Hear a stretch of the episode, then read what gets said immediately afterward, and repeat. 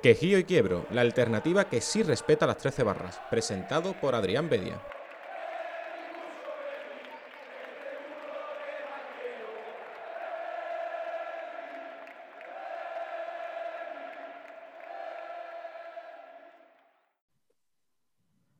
Muy buenas a todos y bienvenidos al podcast de Quejío y Quiebro. Una semana más, hoy 17 de febrero, son las 10 menos 25 de la mañana y nos ponemos a hacer un poquito de Betty, que, la verdad es que apetece y mucho, sobre todo por la dinámica de este equipo, que el pasado fin de semana la verdad que consiguió un triunfo de bastante prestigio.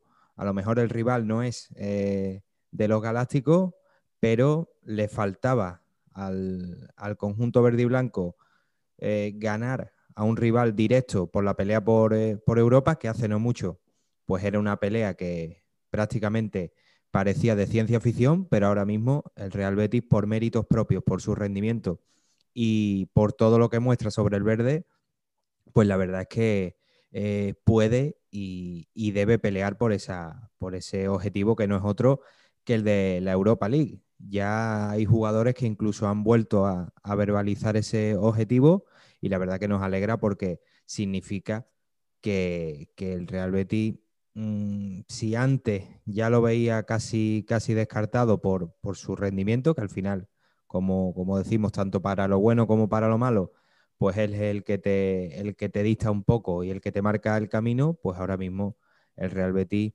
tiene todos los ingredientes para por lo menos pelear eh, por, ese billete europeo a final de temporada. Así que vamos a, vamos a hablar bastante eh, en este programa sobre los datos del, Real Betis a día de hoy, las sensaciones que desprende, los nombres propios, algunos jugadores que, cumplen eh, una cifra importante de partidos, otros que cumplen años, como ya todos los béticos saben, eh, en el caso de Sergio Canales, que, la verdad es que cumple 30 años, puede ser una edad un poco psicológicamente puede, puede afectar a algunos, pero no creo que, al bueno de Sergio Canales le esté afectando para nada, porque la verdad es que está hecho un chaval y, lo que muestra sobre el verde eh, es bueno y, de muchísimo futuro.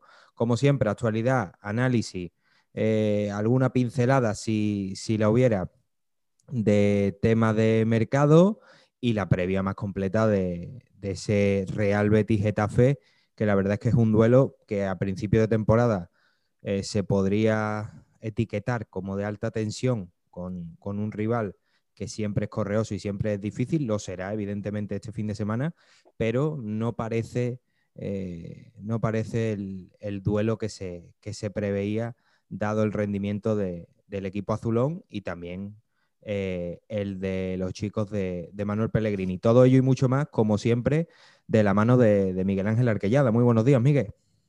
Buenos días.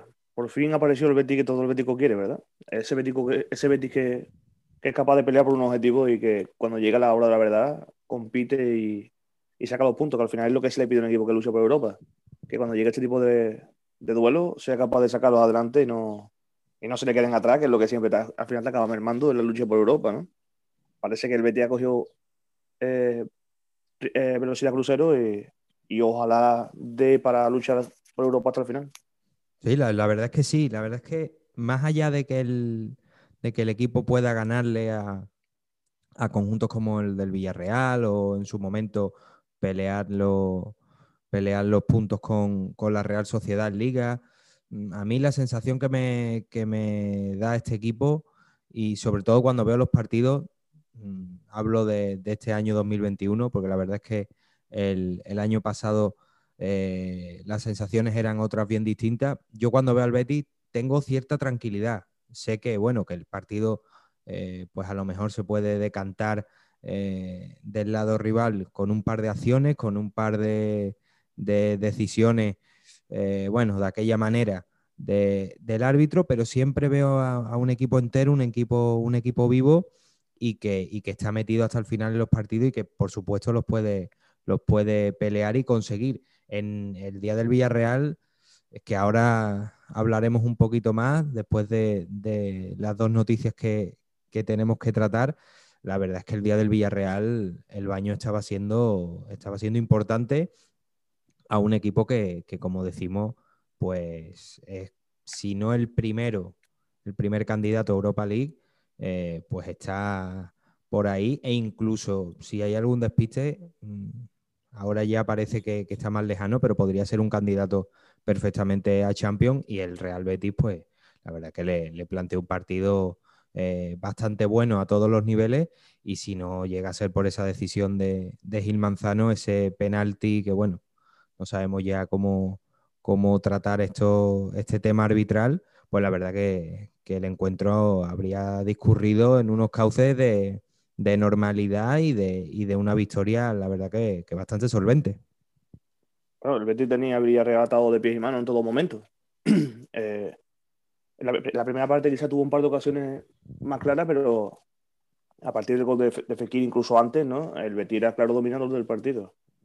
Es cierto que una, acción aislada de, del árbitro, porque yo no te digo ni del Villarreal, fue una, acción aislada del árbitro. Lo metes de lleno en el partido, pero hasta entonces no estábamos siendo rival o, poco estaba apareciendo. Ya a partir de la acción, el, el Betis parece que hubo un momento que era un pequeño flan, pero se supo hacer y, y seguimos compitiendo. Al final es lo que estamos hablando. Eh, te pueden llegar estos partidos, se te, pueden atravesar, ¿no? Porque al final esto es fútbol y son 90 minutos y cualquier equipo te, se planta en tu portería y te puede, te puede hacer goles, pero la, la tranquilidad que te transmite ahora el Betis cuando, cuando se enfrenta a este tipo de partidos, o, no solo hechos, sino partidos en los que hay que ganar sí o sí, porque te lo exige un objetivo como Europa, el Betis te, te da más garantía, ¿no? te da más seguridad y te, transmite muchas más cosas que te transmite antes. Un equipo protagonista, un equipo que siempre quiere llevar la batuta del partido y al final eso es lo que se le exige un poco al, a un equipo que pelea por, estos objetivos, ¿no? Que sea protagonista, que, tenga sus ideas claras y que al final, bueno, eh, haya poco que reprocharle cuando acaban los 90 minutos. Y creo que esa es la imagen del Betis hoy en día. Ya lo dijo Pellegrini en rueda de prensa. Sabe muy bien que el Betis quiere que, que el Betis luche hasta el último minuto y que lo deje todo en el campo. Y, y creo que es la idea que se nos está transmitiendo, ¿no? que el equipo pelea, el equipo transmite seguridad y, y, que así se puede llegar donde, donde no sé, no, no sé dónde está el techo, ¿no? Para llegar peleando así. Espero que sea algo para, para, mucho tiempo y que la imagen contra el Villarreal sea lo que se siga dando de aquí a las 15 jornadas que nos quedan. Sí, porque es que el Real Betis, con esa victoria ante el Villarreal, que la verdad es que sus últimos partidos pues los cuenta por, por empates y este último duelo contra los verdiblancos pues con, con derrota. El Real Betis ya está a tres puntos del propio Villarreal, que es sexto, y, a solo cinco del quinto, que, es la Real Sociedad. Eh, es cierto que, bueno, que es una diferencia ya importante la de eh, la que hay con el equipo Donostiarra, pero en el caso del Villarreal es que está ahí ahí y además el, Real Betis le tiene ganado el gol a Veraj al cuadro de, de Unai Emery.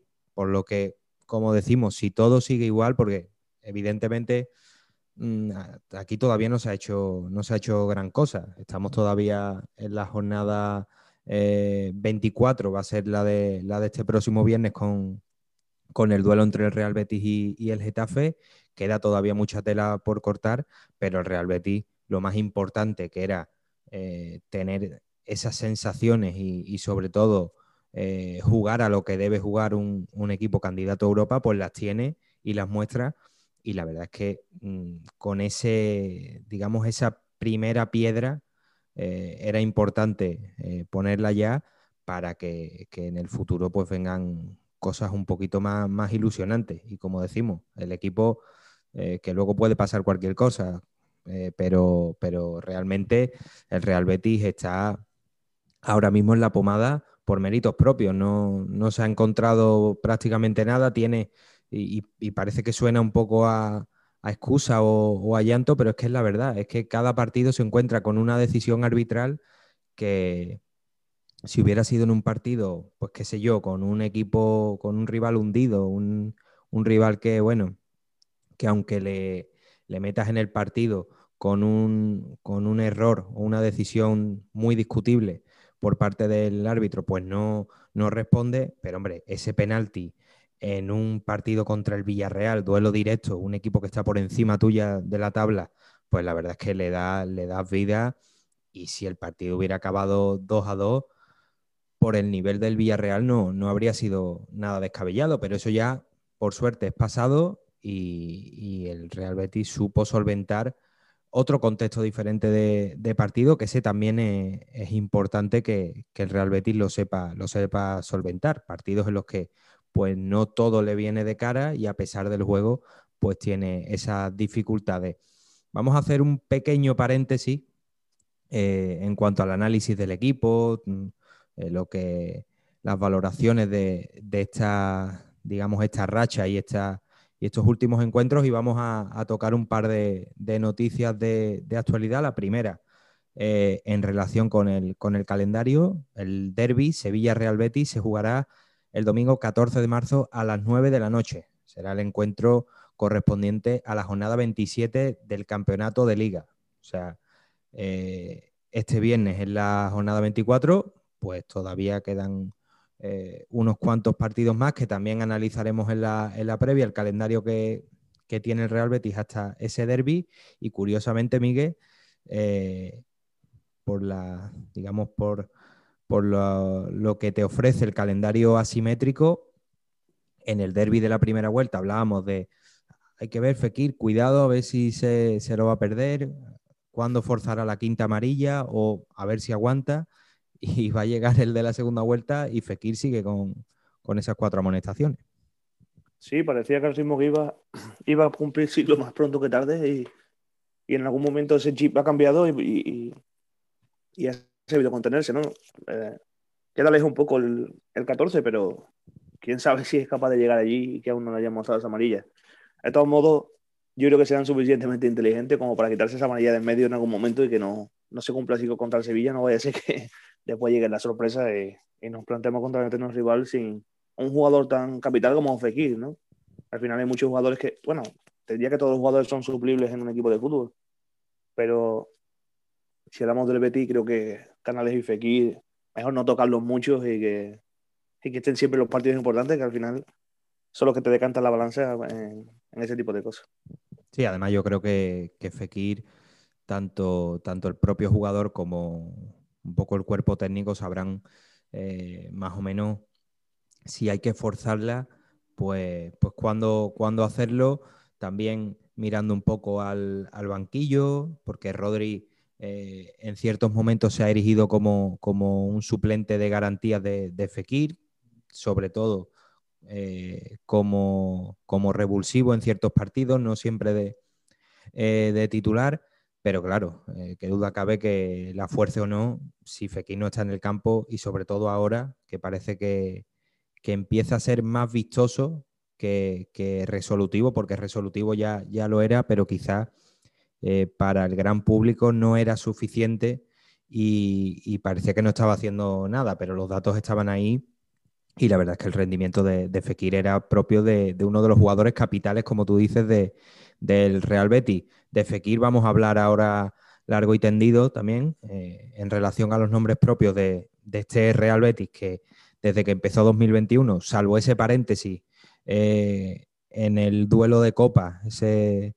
fatídico duelo de Copa y el partido contra el Fútbol Club Barcelona, la verdad es que la verdad es que cuenta sus partidos por, por victoria o por actuaciones bastante competitivas y que, que, le, y que repercuten en, puntos que, es lo más importante. Y para terminar el, pequeño bloque de actualidad, porque prácticamente no ha habido margen para, más noticias desde la semana pasada, eh, salvo evidentemente las que tienen relación con la previa del partido eh, de, esa, de esa jornada es una noticia que yo sé que, a ti te va, te va a gustar bastante, Miguel, que es la convocatoria para la selección sub-19 de, de Eric Ruiz, un portero que, a ti te gusta bastante, lo, sé, y que tiene muchísimo futuro. La verdad que es otro de los que ha cambiado el chip y, parece que está en disposición de, ser eh, un guardameta de muchísimo futuro en el Heliópolis.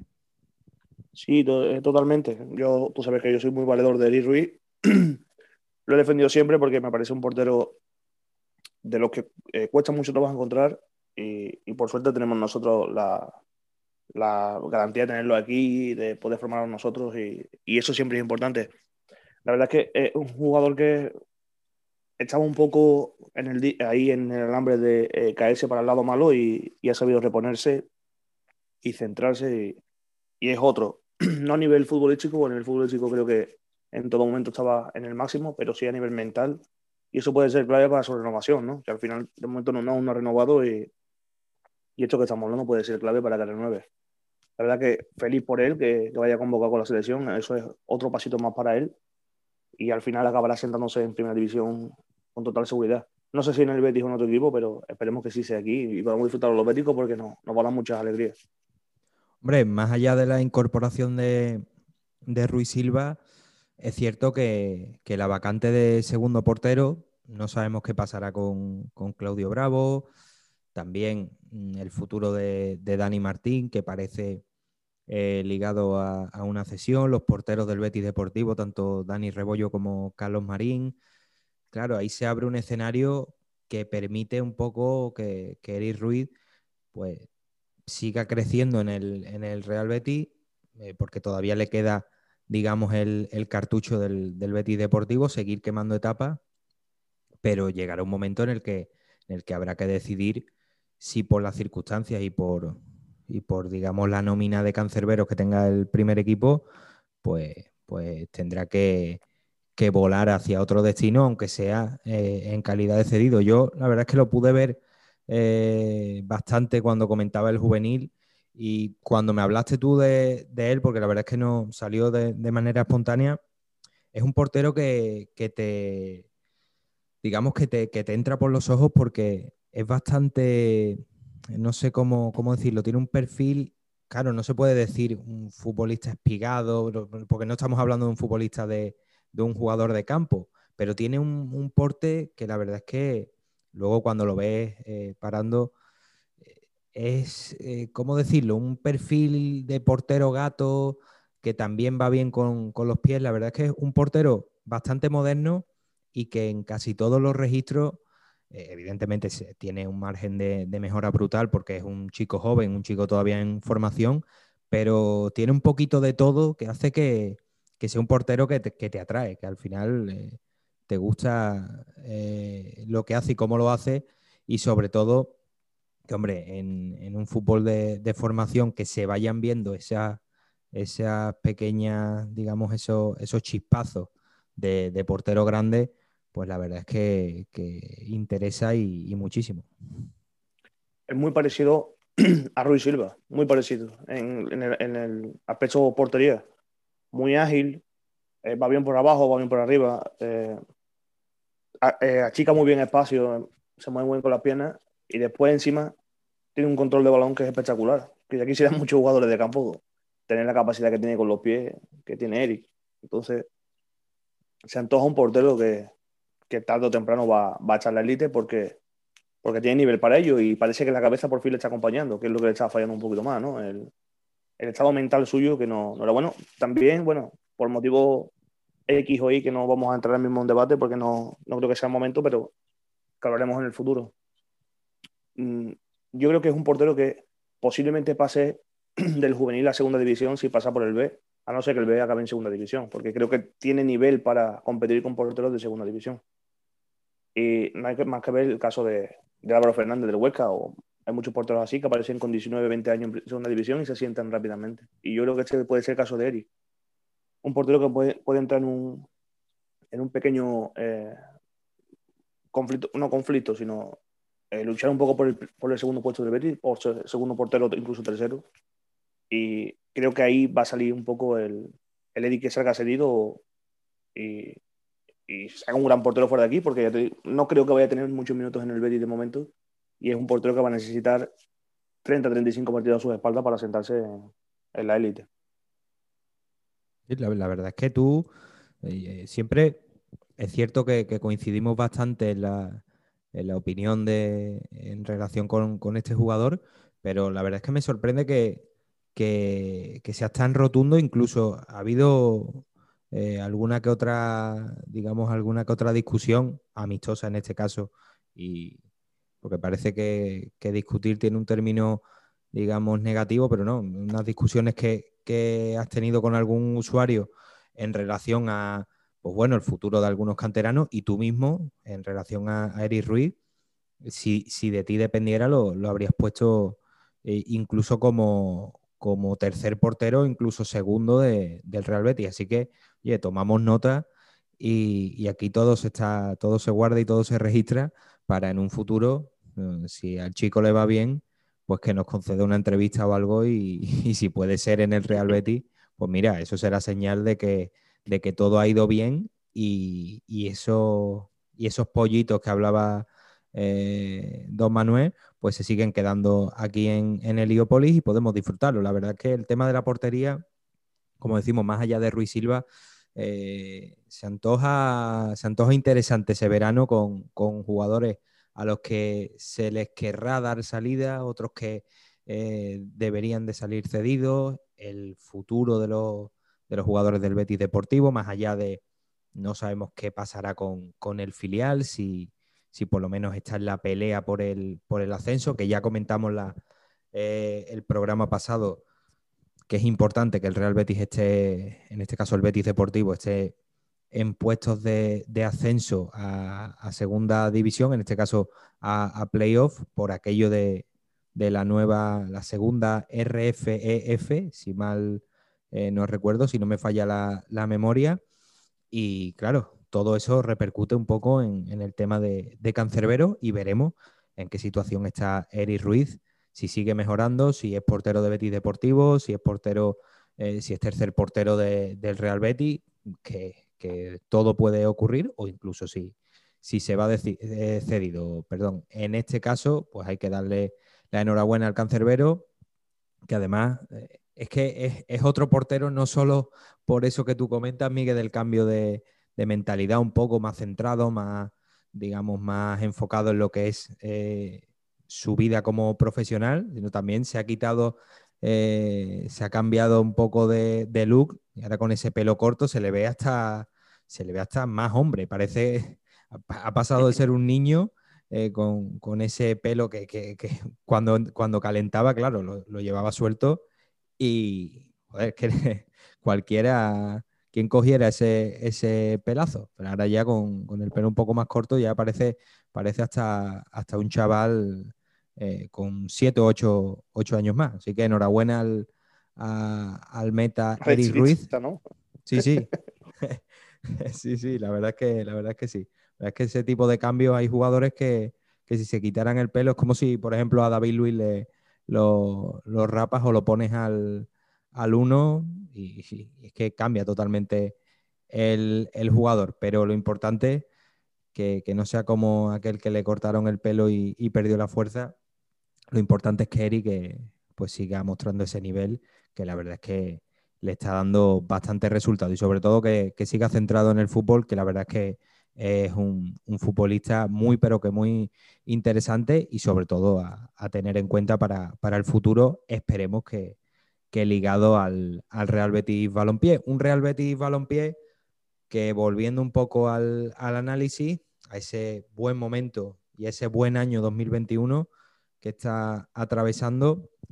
Eh, son bastante, bastantes datos eh, positivos en cuanto al equipo. El, más interesante, Miguel, que habla, bueno, habla bien de Pellegrini, entre comillas, porque tampoco son datos eh, para tirar cohetes, sobre todo porque no ha acabado la liga, y habla muy mal del antiguo entrenador, de, de Rubi. El Real Betis a día de hoy, faltando 14 jornadas, ya ha igualado los triunfos de, la temporada pasada. Son 10 victorias, 11 empates y 17 derrotas las que cosechó el Real Betis de Rubi y, en el tramo final de Alexis Trujillo y Pellegrini, eh, pues le han bastado 14 partidos menos para, igualar los triunfos. Como bien dice, ahora mismo es meramente anecdótico, ¿no? Porque eh, bueno, sí, son cifras que están ahí y obviamente sumar de tres al final te hace conseguir el objetivo. Pero sobre todo hablo muy mal de lo, del pasado banquillo del Betis, ¿no? Eh, te dice que con, la mitad de curso le ha dado más que de sobra para conseguir lo que consigue una persona con 38 partidos. Bueno, 38 no llegó, ¿no? pero casi los 38 partidos sobre espalda. La verdad que, invita un poco al optimismo, ¿no? Eh, sobre todo viendo lo que, por dónde veníamos y, y lo que vamos, dónde, hacia dónde vamos y hacia lo que queremos conseguir. Entonces, parece que por fin hay un, entrenador en el banquillo y eso te, lleva a conseguir mejor objetivo o por lo menos a pelearlo.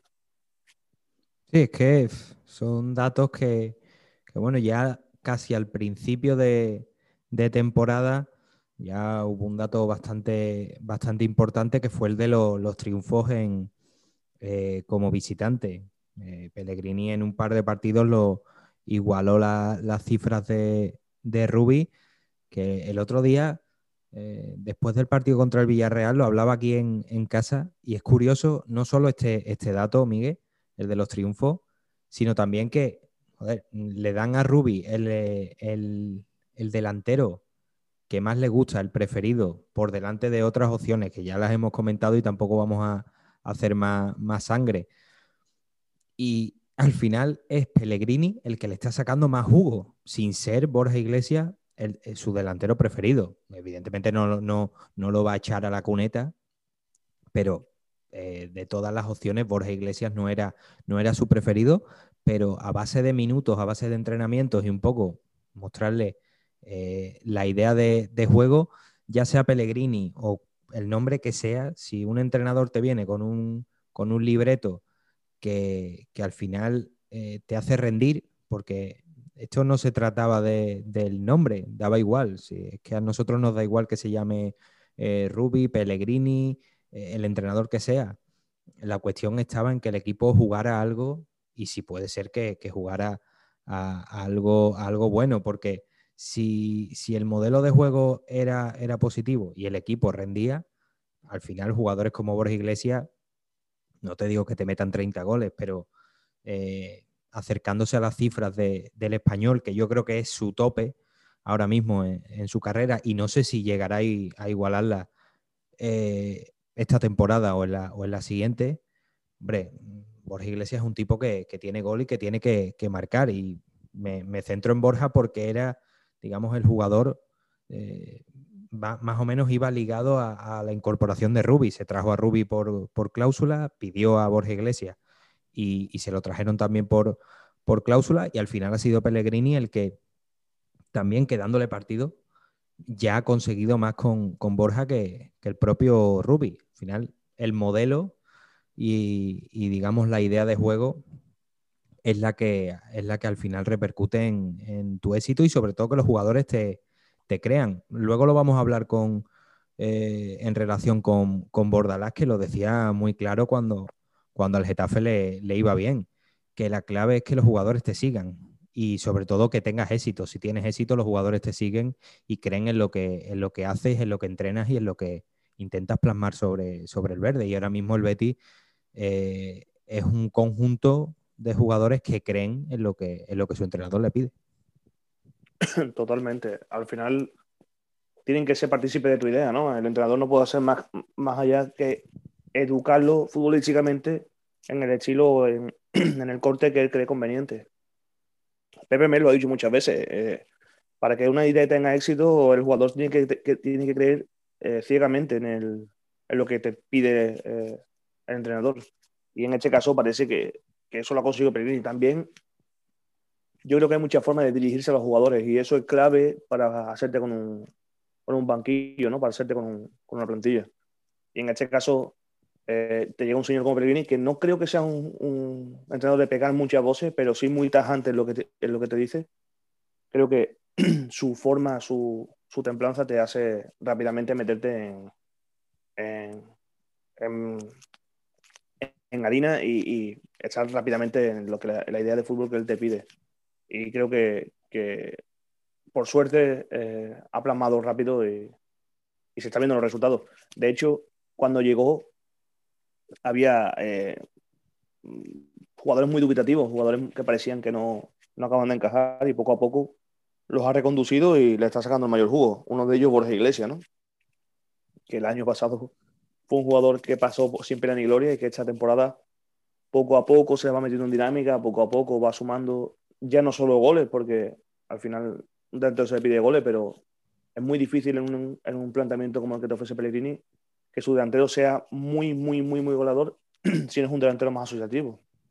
Y Borja no lo es, ¿no? Borja no es un delantero de, de jugarte, de darte 10 pases en la jugada y, acaba marcando, sino es más un jugador de bajarla y ofrecerla, eh, hacer trabajo de desgaste con los defensas y, y fijarlos y, y, jugar mucho para la segunda línea y que esa sea la que se luzca. Entonces, poco a poco, parece que Borja va andando un poco más en dinámica y esperemos que sea capaz también de sacar el máximo rendimiento a Loren, ¿no?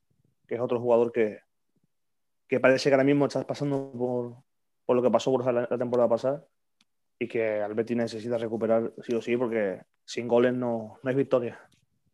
Está claro que, que, el equipo que se quiera meter en, en Europa y atendiendo un poco a, a, años anteriores, no solo tiene un delantero que mete goles, sino también eh, un segundo que le acompañe o incluso, o incluso iguales. Y en ese sentido, eh, Loren tiene que, ponerse las pilas como se lo ha puesto Borja Iglesias y al final, eh, fíjate, con ese hándicap que tiene el Real Betis de, de goles en, en, cuanto a sus delanteros, que evidentemente no están a la altura de un equipo europeo, pero que se compensa con, otra, con otras líneas y sobre todo, ahora lo hablaremos, con, digamos, el reparto de goles. Hay muchos jugadores de, del equipo que, que saben ya lo que es celebrar un, un gol y eso siempre es interesante porque eh, digamos que, que, algo tan difícil como es anotar un, un tanto no es un, una empresa, digamos, eh, que monopolice un, solo jugador, que ya sabemos que, que, si ese jugador falta,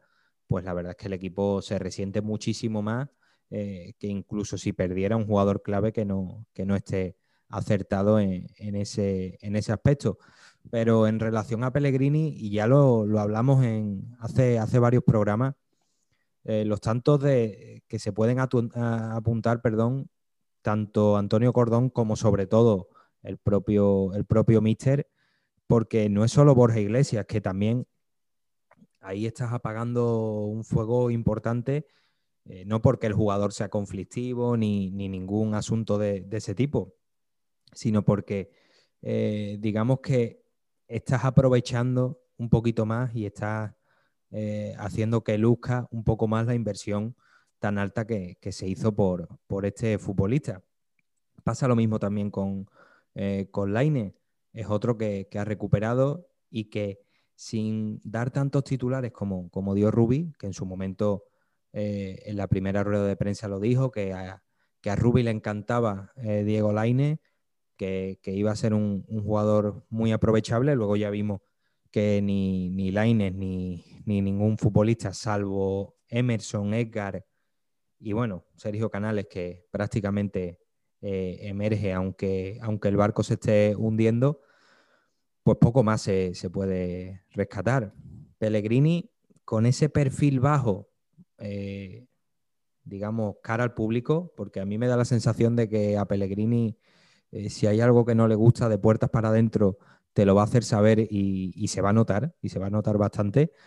Pero cuando sale delante de un micro habla claro eh, y no, necesariamente alto, no, no, no, hace falta hablar alto cuando, cuando se habla claro y sobre todo deja mensajes que si los lanzara otra persona, en este caso vamos a, seguir eh, refiriéndonos a, a Ruby, eh, serían, sí que serían mensajes tribuneros, pero eh, en, el, en, el, caso de Pellegrini, sobre todo cuando, cuando el, el Real Betis pasó de, de, eliminatoria, pasó de ronda contra la Real Sociedad, el otro día contra el Villarreal, refiriéndose al, al man que pierda, muestra que, que, es un tipo que se ha empapado de Betis, que sabe perfectamente la, filos, la filosofía, la idiosincrasia y, todo lo relacionado con las 13 barras y que cuando tiene que mostrarla las muestra, pero no va, no va a regalar eh, titulares y, y, va a adorar la, la, píldora a la afición si, si detrás no hay un trabajo y, y, en este caso positivo. Si el equipo no rinde, pues no vamos a ver a Pellegrini diciendo que la afición del Betis es la mejor del mundo, se lo merece todo eh, y, y demás frases hechas que lo único que te dan es un poquito de vida extra cuando quizás no la merece. Y de eso, eh, desgraciadamente, el beticismo ya, ya está bien servido de entrenadores que, que hablaban mucho y luego a la postre pues hacías bastante poco. Al final es un buen profesional, es lo que se le pide a un profesional, que cuando va a un sitio sepa dónde va y en las condiciones que va y lo que, lo que se le exige cuando, cuando viene aquí. al final cuando te contrata una empresa tienes que ser consciente de dónde vas y, y, cómo tienes que hacerlo. Y en este caso Pellegrini me parece un, un trabajador de 10, ¿no? Después él sabe que el que habla en su trabajo es el fútbol. No hace falta, por mucho que tú quieras arreglarte, eh, adornarte con palabras, si tu fútbol no corresponde a lo que, se, a lo que estás hablando, eh, no quedan más que para la hemeroteca, ¿no? Para la vergüenza y para, y para que quede como meramente anecdótico, como ha pasado con Rubio o ha pasado con otros entrenadores. Entonces, mm, casi que prefiero un entrenador que no sea tribunero y que me demuestre las cosas en el, en el tapete a que llegue y diga las cosas muy bonitas y después no sea capaz de sacar el rendimiento de una plantilla que, como se está viendo, daba para mucho, mucho, mucho más de lo que dio con, con otros entrenadores.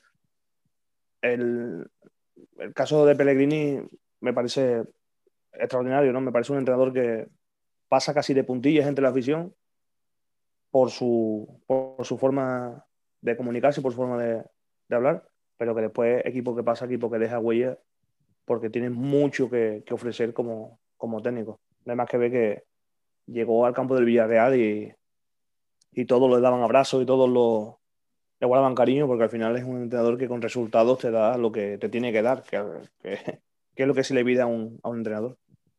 Es que al final es que se quedó a un penalti de, de la final de Champions y de una manera, la verdad que, que, es de esos momentos que aunque no seas del equipo, en este caso no seas hincha del Villarreal, eh, todo el mundo va a recordar ese penalti de, de Riquelme y porque es que mm, prácticamente hay, hay gente que es un poco más reacia a eso de juega un español y tengo que ir con el equipo español. En el caso de los béticos ya sabemos que hay equipos con los que no, no vas a ir por, por una cuestión eh, de rivalidad histórica, pero en el caso del Villarreal, eh, cualquiera que siguiera el fútbol, que tuviera edad y que tuviera, digamos, ganas de, de seguirlo en ese momento, recordará ese, ese penalti que a pesar de todo, pues oye, como tú bien dices, el otro día Pellegrini llega al Estadio de la Cerámica, incluso se sienta en el banquillo, que ahora es el local, eh, se, se, equivocó. Bueno, realmente no se equivocó. Eh, desde que él no, no, pisa ese estadio,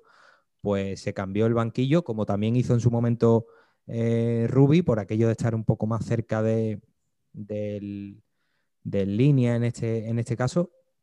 Eh, en el caso del, del, Villarreal es totalmente al contrario, cambiaron los banquillos por, por, aquello de estar un poco más alejado del foco y no, y no, y no estar tan cerca de, de línea para, para, que, para que le pudieran expulsar, que en este caso le, le, salió rana porque a, a Unai Emery lo expulsaron por quejarse, fíjate qué, qué paradoja, se quejó el bueno de Unai Emery por, por el arbitraje de, de Gil Manzano. La verdad es que bueno, por pedir y por quejarse que, que, no quede. Pero como decimos que Pellegrini es un tipo que, en todos los banquillos, pues la verdad es que ha dejado huella. Es cierto que siempre le va a perseguir aquello de, del alcorconazo, pero realmente es un tipo que ha ganado muchísimo más y que sobre todo cuando se dirige a un, a un futbolista, que esto no debería de ser así, porque a mí la verdad es que ese tipo de, de digamos, de normas no escritas y de, y de leyendas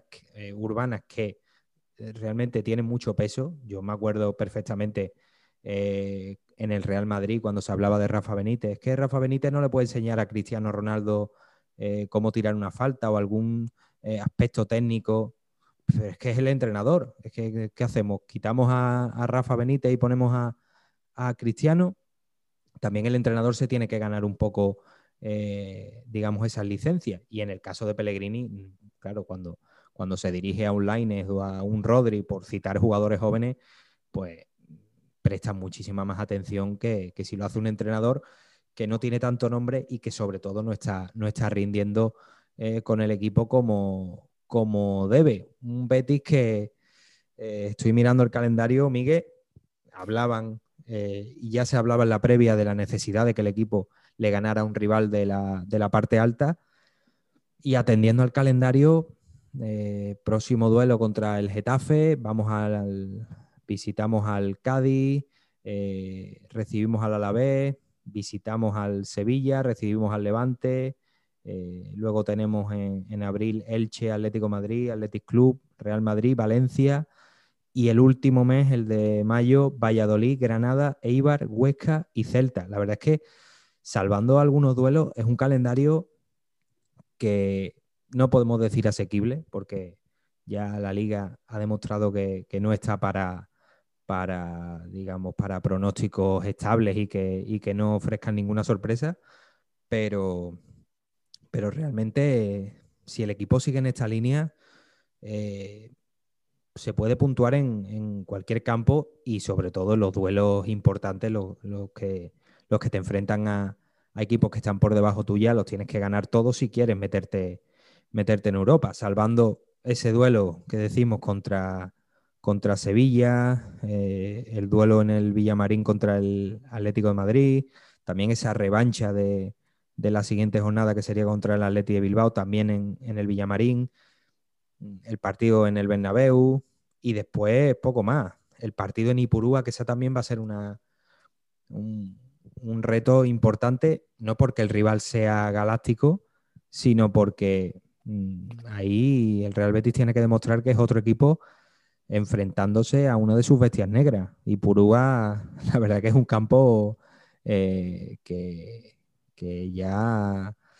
ha visto al, Real Betis caer bastante a, la lona. Al final es un calendario que no sé qué pensarás tú, pero creo que, es bastante asequible siempre y cuando el equipo siga mostrando eh, las virtudes que está mostrando.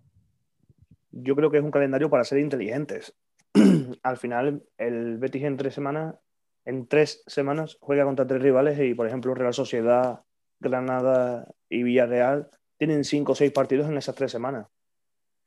Eh, después el Bilbao igual tiene la Copa en medio, la otra Copa que también tiene que jugarla, después se enfrenta contra nosotros, eh, Levante tiene semifinales de Copa, entonces eh, se nos viene un calendario para saber racionarlo inteligentemente. ¿no?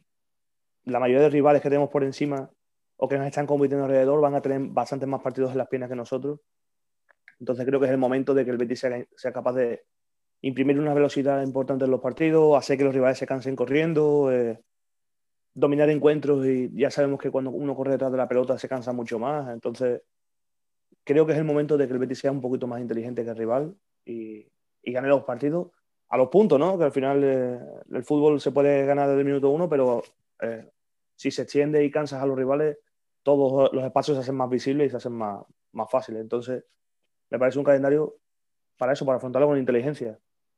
No es un calendario extremadamente exigente, aunque no creo que ningún eh, eh, equipo de primera división no sea exigente como para ganarte un partido, pero si, hablamos un poco a priori, parece un calendario menos exigente que, el de otros rivales. Entonces hay que, hay que ser, lo que digo, inteligentes y, saber afrontar los partidos y las jornadas que nos vienen con, cabeza. Yo creo que, si tú les dices a Villarreal en, ¿Qué calendario prefieres? Igual prefieres nuestro, si te vas a la Real Sociedad casi que seguro y si te vas a Granada casi que seguro, ¿no? Entonces, bueno, si hay posibilidades pasan por, por eso, por, ser más inteligente que los rivales. Sí, sobre todo eso, la gestión de, del, calendario y también que estamos viendo que, el Betis como visitante eh, pues ha ganado, ha ganado en solidez desde el 29 de diciembre, eh, han sido siete partidos eh, el Real Betis no pierde fuera, fuera de casa. Es cierto que no se han jugado los siete partidos porque también han, habido partidos como local, pero queda ya bastante lejano ese, ese Levante 4, Real Betis 3, en el que Real Betis, más allá de, bueno, de esa, de esa heroica de Sergio Canales saliendo y, anotando dos goles, pues la verdad es que firmó un partido bastante malo, pero ya queda muy lejano, es que queda muy lejano ese, ese encuentro, no solo por el resultado, sino por el juego del equipo y, cómo, y cómo están brillando casi todas sus líneas y, jugadores que, están llamados a ser capitales para, un objetivo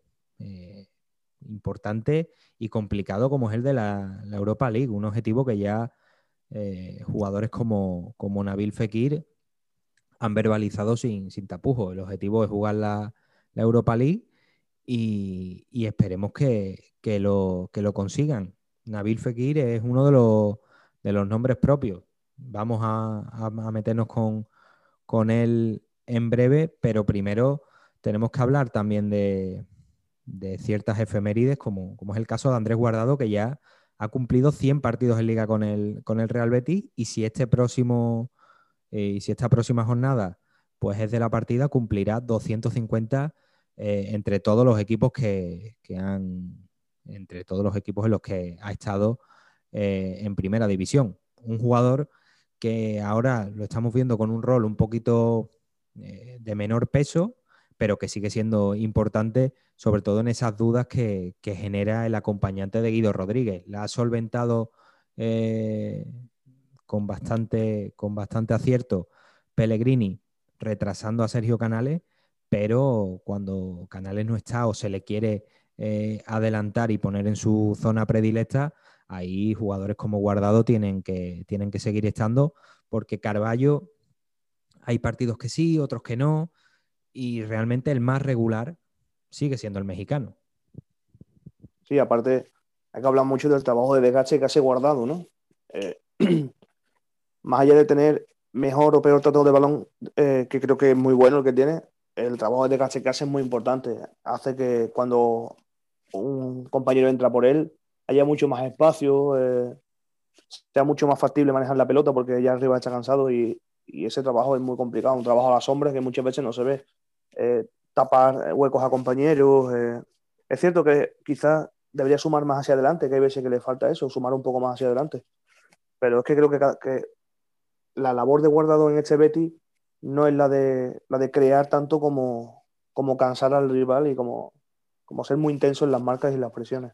Entonces, bueno, eh, quizás no ser guardado de hace un par de temporadas cuando llegó, pero sí sigue siendo un jugador capital y un jugador que da muchas cosas al Betty. Al final, William Carballo, por ejemplo, como compañero de Guido, es un jugador que es un perfil muy concreto, necesita partidos de perfiles muy concretos y eso el Betis mismo no se lo puede permitir. Eh, un jugador que defiende muy bien cuando tiene la pelota, pero que cuando no la tiene sufre mucho en, espacio, sobre todo porque no es un jugador de correr detrás del rival, ¿no? sino más de más posicional, más de, estar en el sitio y, de, y de, que sea otro que corra por él. Y eso en un equipo como, como el Betis es, muy complicado. Si lo metes en un Manchester City, igual echa más, ¿no?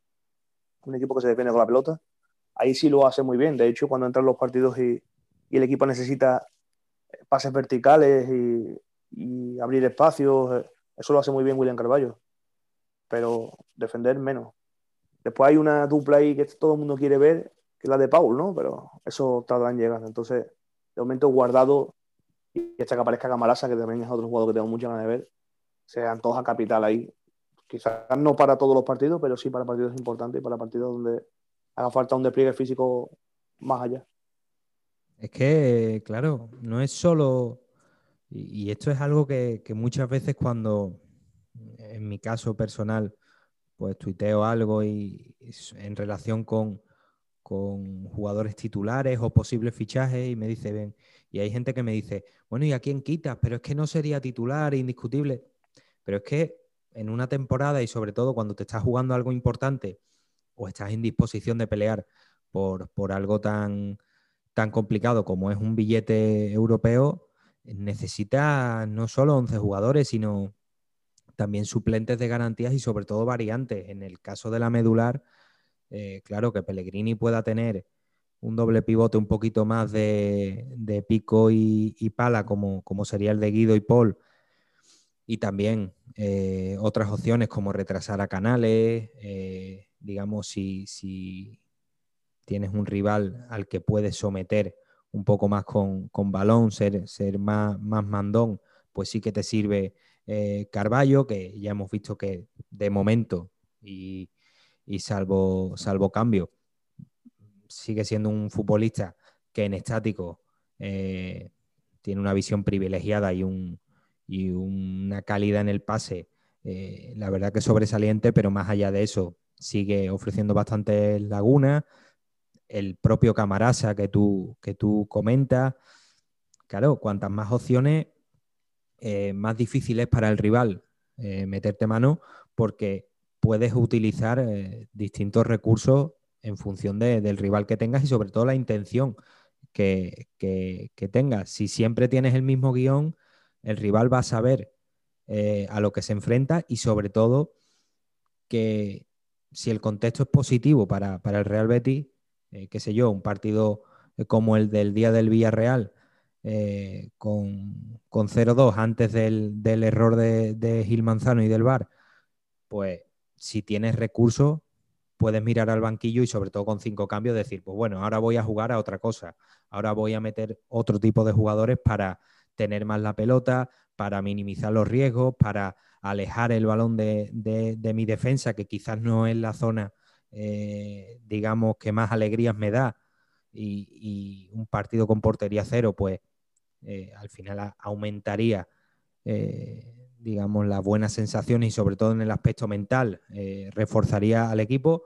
Al final son muchas cosas que, solo con 11 titularísimos no, puedes conseguir y en este caso, cuando hablábamos antes de, futbolistas como Diego Laine, no podemos olvidar también a, Aitor Ruibal, Miranda, que, que, se ha asentado, venía para ello también y, se ha asentado. Son muchas cosas que hacen que, no solo el 11 titular del Real Betis, sino también sus variantes en el banquillo, pues puedan ser incluso titulares y que se vea pues, pues como algo normal y además ha sido bastante protagonista eh, en, esos reportajes eh, durante los partidos el bueno de Joaquín Sánchez, que lleva bastantes partidos en un rol quizá más testimonial, pero es que es lo que toca y ahora mismo es buena señal, era buena señal también eh, que, Joaquín fuera titular porque lo estaba haciendo bien, pero ahora que lo están haciendo mejor otros futbolistas,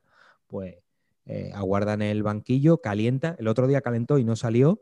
Y oye, eh, eso que muchos comentan de que Joaquín es un cáncer, de que es un tipo anticompetitivo, que relaja a los futbolistas, a las nuevas caras, también las digamos que las acomoda y las aburguesa, oye, estuvo calentando, estuvo intenso, estuvo dando órdenes y, ya está, fue un partido normal, no jugó, pues a esperar al, siguiente.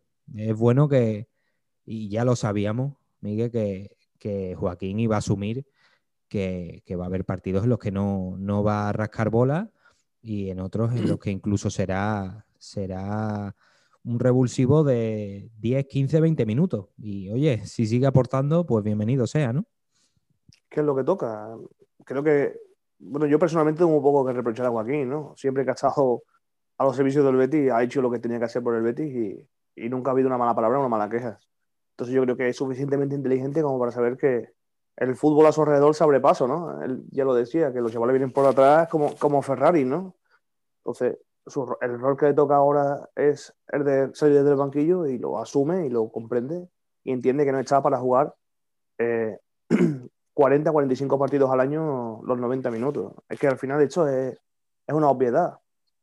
El cuerpo le va hablando y, entiende que tiene 39 tacos y que esto, esto funciona así. De hecho, eh, se le ha ofrecido renovar y si se va a ofrecer renovar, eh, sabiendo el rol que tiene, ¿no? El rol de un equipo que ya entra parte de la rotación y que no pasa a ser un jugador importante, y eso es bueno para el Betis. Lo era, como tú bien dices, cuando era titular porque era el que daba rendimiento, pero también lo es ahora cuando juega menos, porque hay chavales que por fin demuestran que, que están con 20, 25 años por delante de un, de un, señor que tiene ya 39 y que, bueno, que su fútbol poco a poco va siendo menor, ¿no? En respuesta, en velocidad, en calidad que no es el caso de Joaquín, sigue teniendo calidad, pero va, siendo distinto. Entonces, eh, los tiempos se van, se van acortando y cada vez, obviamente, en la carrera de Joaquín queda menos tiempo, pero demuestra que es importante incluso desde el banquillo. Se veía contra el Villarreal, ¿no? Que hablaba a sus jugadores para tirar de picaresca y de que eh, forzasen cosas y de que achullasen un poco al árbitro, ¿no? Para que eh, pitase cosas que no estaba pitando. Entonces, eh, para mí Joaquín es ha sido y será capital en el Betis en el rol que le toque hacer porque siempre lo hace con trabajo y siempre lo hace con, buena cara y eso es importante. De hecho, yo creo que en el momento que Joaquín diga eh, se acabó, mm, lo van a sentar en el banquillo junto al entrenador que está ahí porque, porque transmite una cosa que es muy difícil de, comprar, que es el beticismo que, se pide en un banquillo. Y lo de dobla, lo que te da dobla. Lo que te da dobla. No tienes más que verlo. Doblar en el banquillo, poco más bético que doblas ahí, ¿sabes? Sí, sí, pero ha, pulido, ha pulido eh, su manera de ver los partidos, porque yo lo recuerdo cuando comentaba al, juvenil, y la verdad es que, claro, los árbitros y, bueno, el cuerpo arbitral en sí lo conocía y claro, había veces que, les daba un poco de reparo expulsarlo, pero la verdad es que era un auténtico incordio para el árbitro, no lo dejaba tranquilo, cualquier decisión eh, estaba metido y era prácticamente como, como un capitán eh, en el banquillo y eso se nota. Es un tipo que es que eso también cuesta. Eh, también hay que, hay que pulirlo cuando pasas de, del, verde al banquillo y, eres un tipo de, con ese sentimiento, sobre todo porque no es su, no es su trabajo. Aparte de ello, es que son sus colores. Entonces, claro, tiene que aprender a dosificarse y oye, mm, ha saltado a la élite y la verdad es que creo que, salvo una vez, eh, salvo en un partido, todavía no lo han expulsado y eso habla también bien del bueno de Tony Doblas, que desde luego eh, ese veneno verde y blanco y esa intensidad y ese gen del que, del que hablábamos el programa pasado, eh, en Tony Doblas no va, no, va, no va a faltar porque es una pieza ahora mismo eh, que aporta muchísimo y sobre todo que es sinónimo también de éxito en el Real Betis, no solo, no solo Tony Dobla, sino también Fernando, eh, que forma parte del cuerpo técnico de, Manuel Pellegrini. Pellegrini tiene a los suyos de, toda la vida, al flaco Cousillas y, a, algún que otro integrante más, y también ha sabido integrar a, a elementos de muchísimo éxito como, como es el caso de Tony Dobla, Fernando e incluso de Alexis Trujillo, que, ya lo hemos visto con el Chandal en, más de un entrenamiento, eh, sinónimo también de que, de que forma parte del día a día del Real Betis de, Manuel Pellegrini. Un Betis que, siguiendo con los datos, ya hemos hablado de, esa mejoría como, visitante, de esa, digamos, ese techo que ha roto en cuanto a, a vencer a un rival directo por la lucha por Europa. También hay otros datos un poco más negativos, como que es el equipo al que le han pitado más penaltis en contra. No nos vamos a detener demasiado en ese aspecto. Invitamos a, la gente, lo retuiteamos tanto en nuestro perfil de Twitter, que es Yo Quiebro, como en mi cuenta personal, eh, ese hilo de, errores arbitrales. Yo empecé a hacerlo la temporada pasada y claro, ya van dos y, y la verdad es que da para, hacer, un, para hacer un libro, desgraciadamente. Esto es un, mal que no, se acaba.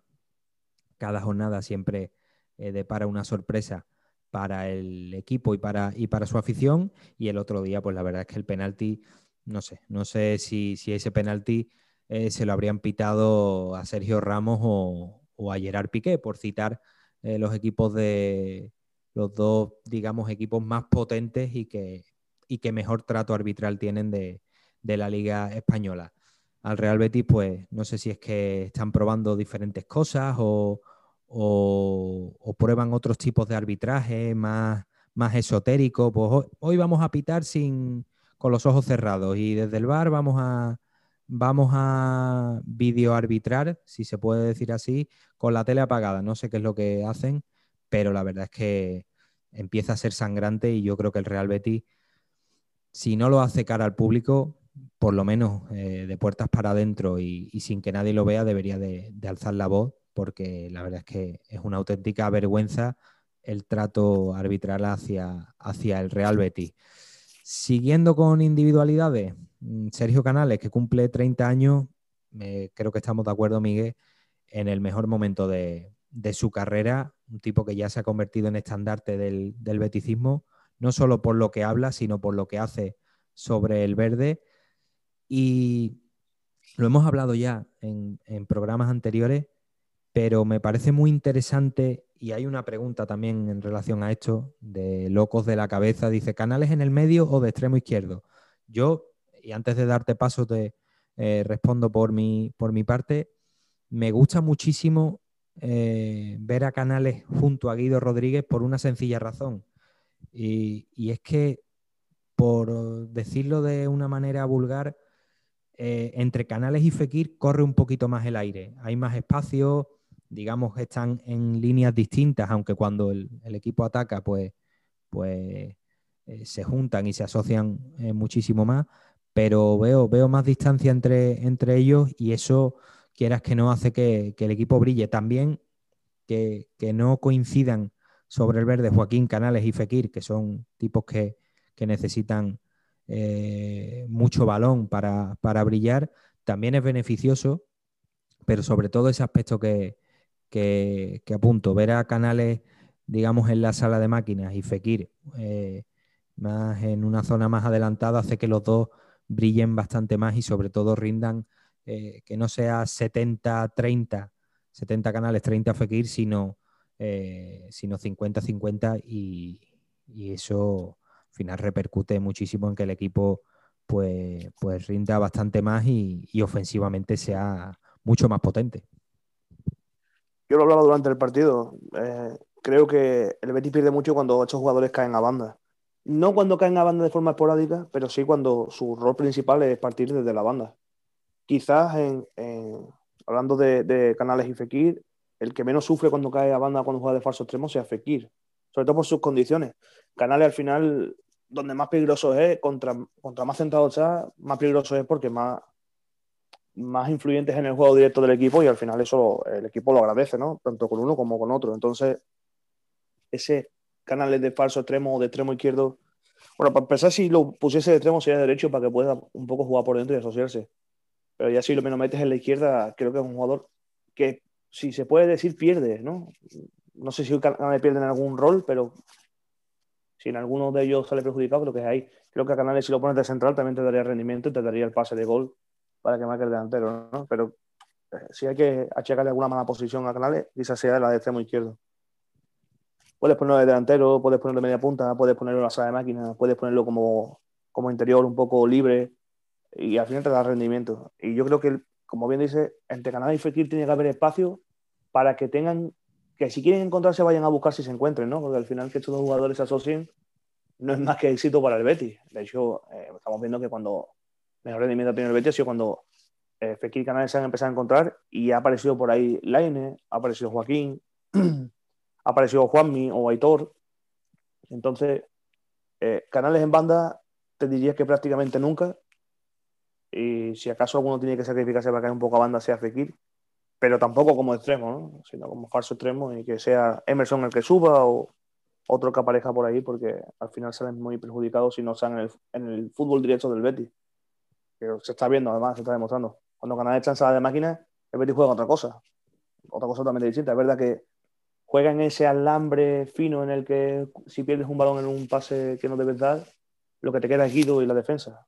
Entonces, puede llegar a ser peligroso, pero un partido que me gusta a mí mucho fue con, con Guido, eh, Canales y, y Fekir como, como interiores. Los jugadores por dentro asociándose, velocidad por fuera, te, pueden dar muchas opciones. La verdad es que sí, la verdad es que mm, en el caso de, del posicionamiento en banda de estos, de estos jugadores, eh, coincido contigo que vayan a bandas en, momentos puntuales y si ellos quieren y si la jugada lo, demanda. Pero, pero, que no sea esa su posición porque la verdad es que pierden bastante con, respecto a Canales. Sí que es cierto que, en la etapa de Setién, cuando, cuando el Real Betis eh, se asentó en un esquema con, tres centrales, incluso se hablaba de, de la posibilidad, esto en pequeños foros y no necesariamente en ningún artículo ni en ningún, incluso en, los programas. Creo que alguna vez lo, llegamos a comentar, pero no, no con mucho recorrido, la posibilidad de que Canales fuera uno de los carrileros por ese recorrido que tiene y, por ese momento que vivía, eh, que, evidentemente lo recordará, que Canales prácticamente era, era Iron Man Canales, porque es que no paraba de correr, eh, tenía una resistencia física que, a día de hoy sigue conservando, pero que en aquel, aquel momento tanto Mandy como Canales eh, parecía que, podían jugarse tres partidos seguidos y, iban a seguir teniendo eh, gasolina en el depósito.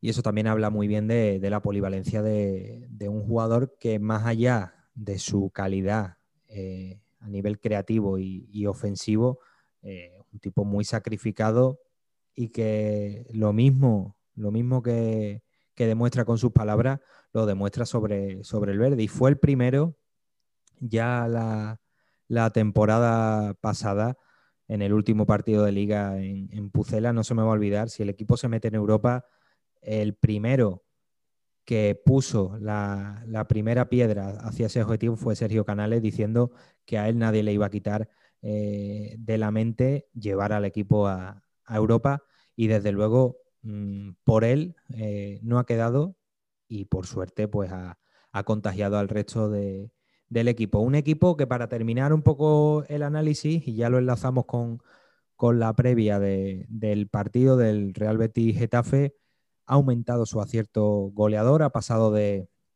1,2 goles por partido eh, en 2020 a 1,7 en los 12, en los 7 partidos que ha jugado este año. Y eso, pues bueno, al final son eh, mitades que no, que son datos muy, muy concretos y que, bueno, hay que cogerlos con, con pinzas, pero evidentemente refrendan un cambio a mejor en cuanto al número de goles anotados. También está equilibrando un poco esa sangrante, esa sangrante perdón, cifra de, goles eh, en contra. Y como decíamos, es un equipo que reparte bastante sus goles. Han marcado 14 jugadores diferentes del equipo y solo el Fútbol Club Barcelona eh, tiene una tasa de reparto de goles más alta que la, de, la del Real Betis de Manuel Pellegrini. Un Real Betis, eh, Miguel, que este viernes a las 9 de la noche, televisado por Gol, qué raro, en abierto, lo podrán, sí, sí, lo podrán disfrutar eh, todos los béticos, tanto en la tele como, como por internet, eh, en su página web, pues van a disfrutar de, esperemos, de un buen partido del Real Betis contra el Getafe. Mm, Real Betis séptimo, recordamos, con 33 puntos. Getafe decimocuarto con 24, a solo 3 del, descenso y en unas dinámicas eh, radicalmente opuestas. Miguel, es un equipo que la verdad es que eh, está muy lejos de, ser aquel que, bueno, asustaba a, sus rivales por, su contundencia, por mm, algunos dirán agresividad, pero es un equipo que, que más allá de ese de esos recursos, era un equipo que jugaba bastante bien al fútbol y que sobre todo ganaba muchos partidos, pero atendiendo, eh, si nos centramos en los últimos cinco partidos, el Getafe solo ha sacado un punto de 15, mientras que el Real Betis, pues en la jornada 19 ganó, en la 20 empató, en la 21 ganó, en la 22 contra el Fútbol Club Barcelona perdió y en esta última, en la 23 ante el Villarreal, pues ha ganado. Son dinámicas bastante opuestas que refrendan pues que el Real Betis ahora mismo está para competir y para pelear por Europa League y el Getafe, como no se ponga las pilas, mm, pues bueno, lo más probable es que le salve aquello de hay tres equipos peores que, el Getafe, esto lo, decíamos hace no mucho del Real Betis la temporada pasada, pero no se puede dormir en, los laureles porque eh, es que el calendario que tiene el Getafe, bueno, hay partidos que, que pueden ser bastante trampa, el del Betis es uno de ellos, Luego recibe al Valencia en su casa, que tampoco está para tirar cohete. Va a Pucela y recibe Atlético de Madrid y Elche. Al final da un poco, da un poco igual eh, el equipo que, reciba, salvo si, te enfrentas a, conjuntos como el Atlético de, Madrid. Pero ya que hemos hablado largo y tendido del Real Betis, vamos a centrarnos en el Getafe, Miguel. Eh, es un equipo que, deja malas sensaciones. Yo creo que es un equipo que ahora mismo está a la deriva en todos los sentidos. No solo por el, por el más espectacular, que es el, el tema de, Pepe Bordalá, que la verdad es que hay, digamos, situaciones que se pueden justificar, pero lo del otro día se ve a un entrenador que, que ha, perdido, ha perdido el rumbo, no sabemos por qué, no sabemos si es que el vestuario se le, se le ha ido, si es que ya no, su idea no cala en el equipo. Pero bueno, si nos ceñimos a lo que decía hace no mucho y que mm, repetimos hace unos minutos en el programa, quizá los jugadores ya ven que con lo que, con las directrices de su técnico, pues el equipo no, no da para más y no sé si inconscientemente han bajado los brazos, pero las sensaciones que da el Getafe son muy malas. Es un equipo que en los últimos tres partidos no ha tirado a puerta hablan peche de ese vestuario cuando los jugadores salen de, de Getafe. O sea que creo que eso responde a tu, a tu duda o a tu pregunta. Aunque Getafe esté abajo, sigue teniendo su, su, sello que es la intensidad, ¿no? Esa intensidad que siempre se le ha permitido y que parece que esta temporada se que está castigando un poco más, ¿no? Pero eh, está ahí por méritos propios. Yo creo que si algo hay que destacar de Getafe es que la la parte en la que Getafe se metía en Europa era la, parte falsa, ¿no? Eh, era un, equipo que había hecho una buena temporada o dos buenas temporadas y se mantenía ahí. Y bueno, parecía que, era un equipo que se iba a sentar, pero esta es la realidad del Getafe. Un equipo que eh, puede ser intenso, que puede ser un equipo competitivo, como le pasa a Leibar.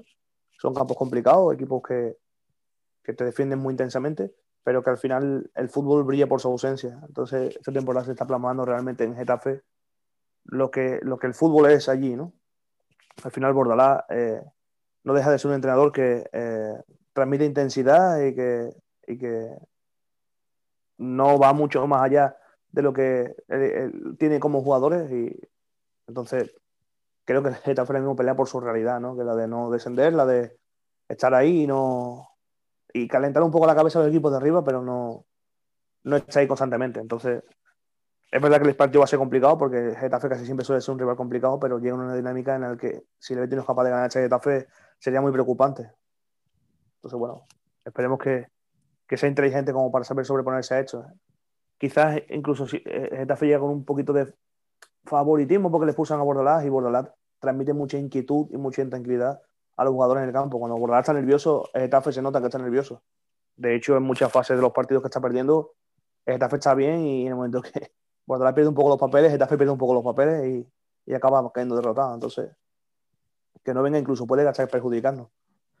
Sí, adelantamos, evidentemente. En cuanto a los datos de, del partido, evidentemente José Bordalás no, no, va a estar en el banquillo, sí que estará, pues no sabemos si en uno de los palcos del Benito Villamarín, pero no estará dirigiendo al equipo. Yo, fíjate que hace tiempo que no, discrepamos. Yo discrepo bastante en cuanto a lo del Getafe.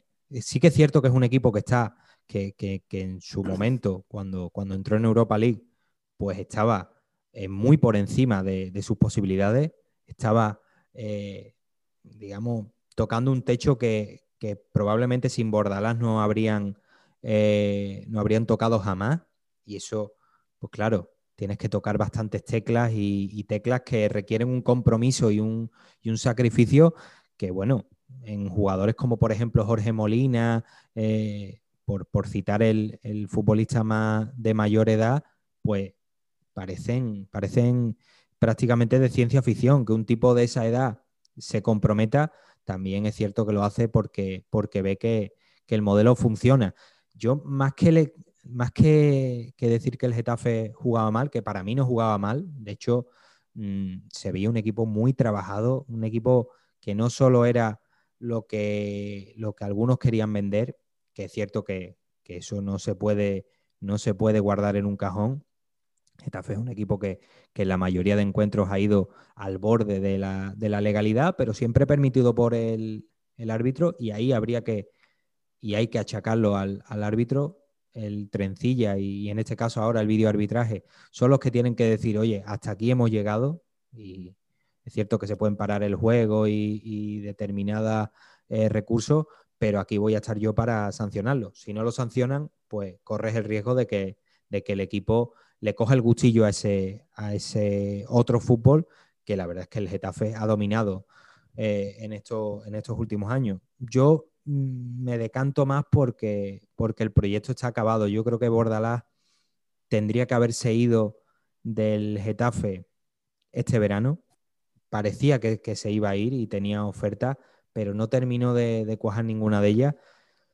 Y creo que, el, proyecto de Bordalás, si no, que no se metió en, Europa, de una manera absolutamente injusta, hay que decirlo. El último partido del Getafe contra el Levante, eh, en el que le anulan no sé cuántos goles y, el VAR eh, es protagonista, mm, ese partido lo tendría que haber ganado el Getafe y tendría que haberse metido en Europa. También le penalizó muchísimo eh, el parón por, la pandemia.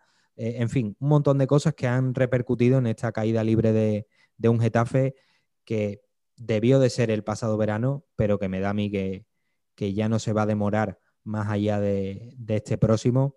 Bordalás y el Getafe tienen que separar sus caminos por el bien del equipo, que yo creo que ya no cree en la idea de su entrenador. Oye, lo mismo en estos próximos partidos el, Getafe resurge y también por el bien del propio Bordalás, que yo creo que es un técnico que a pesar de esta temporada, que quizá le va le va a apagar ciertos focos. Creo que Bordalás es un técnico que merece un, proyecto mejor, mejores jugadores y como él bien ha dicho, cuando le preguntaron en su momento, pues cuando tenía ese pique con Quique Setién, eh, que, entrenaba por aquel entonces al Real Betis, cuando le preguntaron eh, qué haría si tuviera el, el, banquillo del Betis, pues dijo abiertamente que jugaría otra cosa, porque tiene otro tipo de jugadores. Es que realmente, Miguel, con estos jugadores, ¿qué vas a hacer? Es que tampoco puedes jugar a, fútbol de salón. Es que, mm, con todos los respetos, jugadores como Damián Suárez, eh, mm, Timor, mm, Echeita, eh, es que son jugadores que, sí, que ahora le han traído futbolistas mejores, de, mejor pie, de más vistosos, más, más ofensivos, como, como el caso de Aleñá y sobre todo de Taque Cubo, pero es que realmente tampoco tiene mucho más. Y sobre todo atrás el, equipo muestra una endeble que, es impropia de, del Getafe de hace no mucho tiempo. ¿Y por qué se traen estos jugadores? Se traen, creo que los jugadores cuando se traen un equipo es por petición o porque es lo que... No, tampoco tienen más dinero, es que realmente... Bueno, pero, entonces, eh, en parte me, da la razón. El Getafe es un equipo que está hecho para competir por la mitad de la tabla, no para competir por Europa. ¿Que se puede clasificar para Europa? Claro, y el Huesca se puede clasificar para Europa y el Elche, pero que al final no es su rol. Entonces, Bordalás hizo bien lo que, lo que hizo, bueno, hizo bien lo que hizo, se le permitió mucho. Entonces, bueno, lo hizo bien, claro, lo hizo bien, hasta donde se le permitió, le permitieron los árbitros. Pero la realidad para mí es que eh, es un entrenador de media tabla y el Getafe es un equipo de media tabla. ¿Será así en el futuro o no? Pues ya lo veremos cuando Bordalás salga ese verano, si no sale antes del Getafe. Pero para mí el Getafe es un equipo que pelea por echar la mitad de la tabla y, el, y Bordalás es un entrenador que quiero verlo con más mimbre porque no sé hasta qué punto puede dar más o no. Estuvo a punto de firmar por el Valencia, no firmó y la verdad que nos quedó un poco ahí la, el saber qué, qué, pasaría si Bordalás llegase al Sevilla, que estuvo a punto de firmar por el Sevilla, o a, o a Valencia, que estuvo a punto de firmar por el Valencia ¿Qué pasaría si llegas ahí? Yo creo que la realidad de Getafe es hecha. Un equipo que, bueno, que con, retales, porque al final son jugadores retales de equipos que han ido saliendo como descarte, hizo una plantilla para competir y sacar el rendimiento que se le sacaba, que era un equipo exigente, un equipo físico, un equipo que no podía pelearte con fútbol porque no tenía fútbol, tenía muy poquito, muy poquito fútbol. Entonces se defendía con lo que tenía, que era la intensidad y el salir rápido. No ve más. Y eso sí lo hizo bien.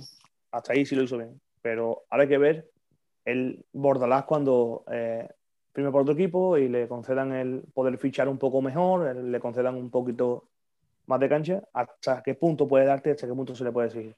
Yo creo que la realidad es que el Getafe pelea por lo que tiene que pelear ahora, que es por echar la mitad de la tabla, y que Bordalás en el futuro veremos a ver qué es lo que nos decanta. No sé, al final, yo, no digo que no, no tenga razón, evidentemente la realidad es la que es y el Getafe eh, lo que vivió hace no mucho, eh, incluso, bueno, la pasada temporada estuvo inmerso en Europa y yo creo que si no hubiera habido eh, pandemia, al Inter le podía haber hecho un destrozo importante, pero claro, cuando llega ese momento en el que obras un milagro, porque metes al Getafe en Europa y estás a punto de meterlo por segundo año consecutivo, que sigo diciendo que, que se lo merecían por muy mal que lo hicieran después de la, pandemia. Claro, si tú te quedas otro añito más en, Europa, pues qué duda cabe que, el escenario económico cambia incluso en, esta, en estos momentos de, pandemia. Pero bueno, mm, la realidad para ellos es la que es. La que es. Ya quisiéramos nosotros eh, tener también dos añitos seguidos de, Europa League. Esperemos que, se consiga este año y el que viene y todos los que, los que vengan. Pero mm, la realidad del Getafe es la que es, un equipo que ahora mismo está a la deriva, un entrenador que, bueno, no estamos en su cabeza, pero las sensaciones que, ofrecen son bastante malas, son de un, entrenador al que lo van a buscar, evidentemente, porque la, acción eh, que motiva su última expulsión pues es de, un entrenador al que lo buscan, pero claro, eh, no se puede normalizar tampoco que, un técnico eh, se encare por sistema ya con, con jugadores porque, porque eso daría pie a abrir una veda que, sería bastante peligrosa. Pero también es cierto que si un, jugador busca a un entrenador, eh, que en este caso ya sabemos que a su vez también no le van a pasar ninguna en tema arbitral, porque ahora mismo es muy fácil echar a, Pepe Bordalás, igual que a un jugador del, del Getafe, y lo lógico y lo adecuado habría sido haber echado cuando tocaba al jugador de turno del Getafe, al entrenador del Getafe y, amonestar como, como, se debía a los jugadores. Eh, y claro, ahora lo que, lo que tienes es, entre comillas, y que, que se me entienda bien, eh, los árbitros han creado este monstruo, han creado un, técnico que se pasa de la raya, unos jugadores que ya no saben dónde está el límite y que, y que protagonizan escenas como las del último partido en las que el propio Bordalás pues se encara con Barrenechea, luego llega Carlos Fernández y defiende a su compañero y al final al único que expulsan es a, es a Bordalás. No estamos, yo por lo menos no estoy de acuerdo en que haya una caza de brujas contra él, pero es una situación que, en la que desgraciadamente para, el propio Bordalás va a ser él el que tiene que, que, dar su brazo a torcer y cambiar, porque con esta actitud eh, se va a pasar más tiempo en la grada que, dirigiendo a su equipo, si es que no lo echan o incluso dimite él, que ya hemos visto eh, al técnico del Elche, a Jorge Almirón, dimitiendo porque no, se veía capaz.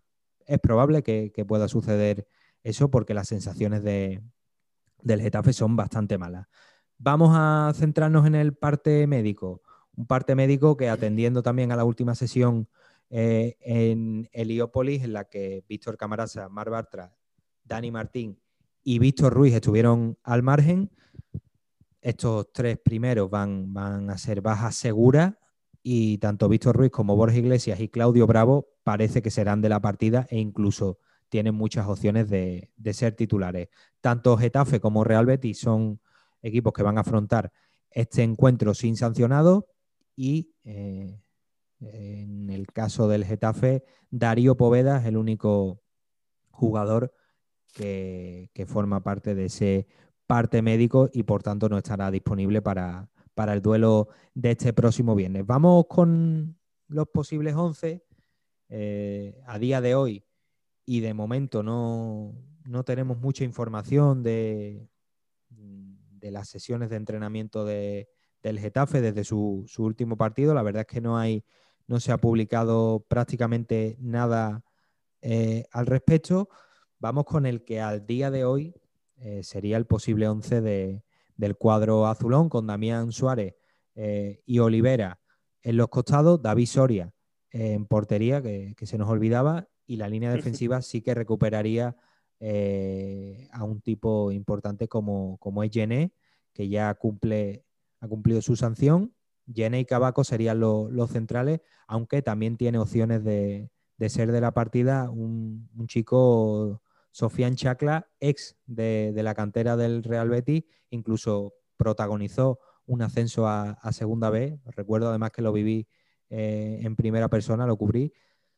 Y bueno, que ha llegado y debido a las necesidades en, defensa, pues ha sido prácticamente titular en todos los, partidos. Por delante, doble pivote, tradicional, Massimovic, Arambarri.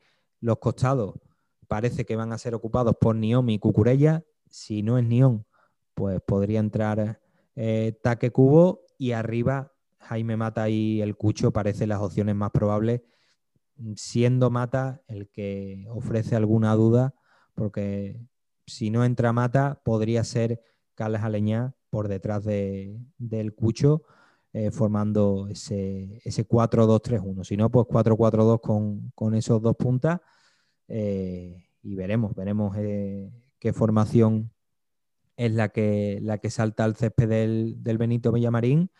un equipo que, oye, son jugadores interesantes. Cucurella es uno de los jugadores de, para mí de, la liga. Cucho Hernández siempre tipo correoso, tipo peligroso y que además tiene, tiene gol. Jaime Mata hace no mucho era un delantero de, selección. Llené, eh, por mucho que ahora aparezca el monstruo de Asteten, eh, es, un, defensa de categoría. El doble pivote quizás no es una oda al fútbol de, de toque, pero es un centro del campo solvente. Realmente tiene mimbres para, no sufrir, para estar, como tú dices, en mitad de tabla y, ¿por qué no?, eh, acercarse incluso a Europa, aunque, aunque se haya un objetivo que, si yo fuera seguidor del Getafe lo descartaría totalmente. Para mí es un equipo muy físico. Si te fijas, juega con doble lateral casi siempre. Eh, es verdad que Cucurella puede jugar tanto de lateral como de, de extremo y no tiene problema porque su posición siempre, siempre ha sido extremo, lo que pasa es que ha sido un jugador reconvertido. De hecho, lo ponen ahí porque Oliveira eh, suele cerrarse algunas veces con los centrales y, meterse como si fuese defensa de tres.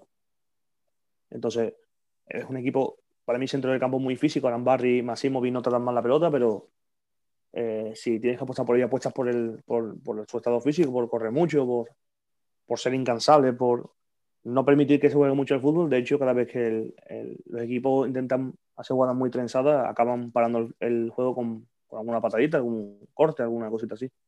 Banda derecha igual, Damián y, y doble lateral. Eh, volvemos al mismo, dos jugadores muy físicos, mucha intensidad. Mata, muy peleón. Cucho, para mí, Cucho siempre ha sido debilidad. Eh. Estuvo a punto de firmar los Betis y, para mí hubiese sido un, delantero que hubiese venido muy bien al Betis en ese momento. Y lo que yo salvaría de este Getafe para traérmelo para acá sería Cucurella y Yené. El que además de Yené porque haya metido una pata y haya lesionado un jugador. Bueno, es que estas cosas son lo que pasan en el fútbol. Vas a 100 por hora y, llevan a choque, llevan a enfrentamientos, llevan a golpes y al final eh, alguien puede ser lesionado, ¿no? ahí está el riesgo de, un deportista de élite. Es un equipo que, eso, está hecho para pelear por mitad de la tabla, no pasar apuros y, y ¿por qué no? Si saltará libre, pues meterse en Europa. No, pero eh, estoy muy de acuerdo con lo que dice sobre sobre Yené. que hace no mucho Yené eh, prácticamente se descartaba que, fuera a seguir una temporada más en el Getafe. Y yo creo que tanto eh, se, me asemejan mucho, tanto Yené como Bordalás. Creo que son dos tipos que tendrían que haber volado de Getafe. Eh, en el caso de Yené, incluso un poquito antes, pero creo que, que tanto Yené como Bordalás, el último, este verano ya que el, que el Getafe no se había metido en Europa y ya invitaba un poco a volver a la realidad ese tipo de, profesionales, futbolistas y entrenadores en este caso, pues deberían de haber eh, partido hacia un objetivo un poquito, un poquito mayor. como tú dices, es bueno que, tengamos opiniones bastante distintas. Tú eres un poco más duro con el, con el Getafe, yo soy un poco, eh, digamos, más generoso en, la valoración, pero la, realidad es cierto que, se acerca un poquito más a lo, que, tú comentas. Hay que ver la clasificación, hay que ver los partidos. Un equipo que, repetimos, lleva tres encuentros sin tirar a puerta. Eso teniendo a futbolistas como, Jaime Mata, el Cucho, Ángel, que quien no quisiera tener a, Ángel, aunque fuera como, delantero suplente, que a mí eso siempre me ha parecido eh, un sacrilegio. Yo no sé, no sé qué es lo que tendrán eh, Ángel y, y Bordalás, pero es un tipo que no termina de asentarse como, titular. Y terminando ya, y antes de meternos con el 11 de,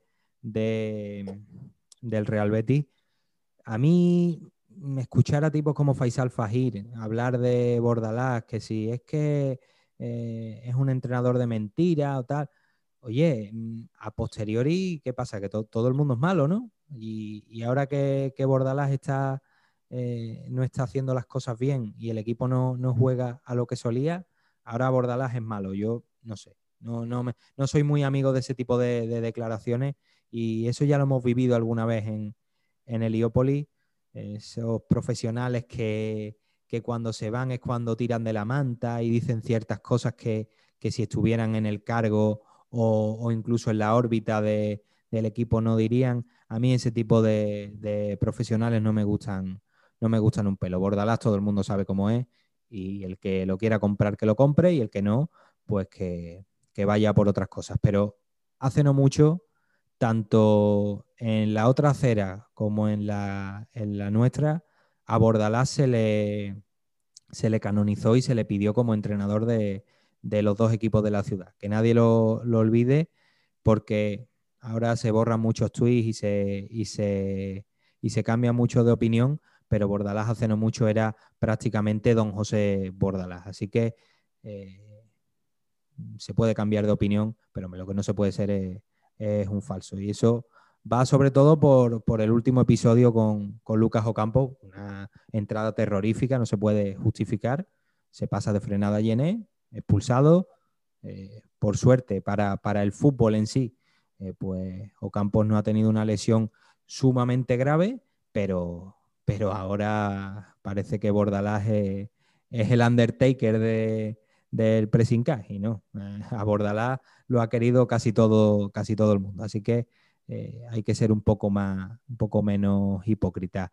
Vamos con el 11 del Real Betis, después de esta, loa a Pepe Bordalás, que por desgracia. Yo un inciso, yo Bordalás no lo quiero ni pasar una noche en mi casa. No, eso, eso ha quedado vamos, eso ha quedado demostradísimo. Si, si, estuviéramos tú y yo al lado, dirías, oye, esto no va por mí, ¿eh? porque vamos. no, eh, seguro. No, no, se te ve que, se te ve que tú el Getafe no. Tú es que siempre. Tú, eres un tipo que, te gusta más el fútbol un poquito más, más vistoso. Y oye, es A ver, yo he defendido, he, defendido muchos equipos. A ver, yo he seguido mucho la Alavés a su camino a Europa, he seguido el Deport muchas veces, Valencia, pero el Getafe es un equipo que. Yo ya te digo, solo sigo los equipos que van a Europa y, hacen buenos papeles y esos viejos de Europa, esa, esa Real Sociedad en Europa, siempre seguido ese tipo de equipo. Pero el Getafe es un equipo que se lo ha ganado a pulso, ¿eh? con mucha gente se lo ha ganado a pulso. Que haya gente con mi mentalidad, pero no, no.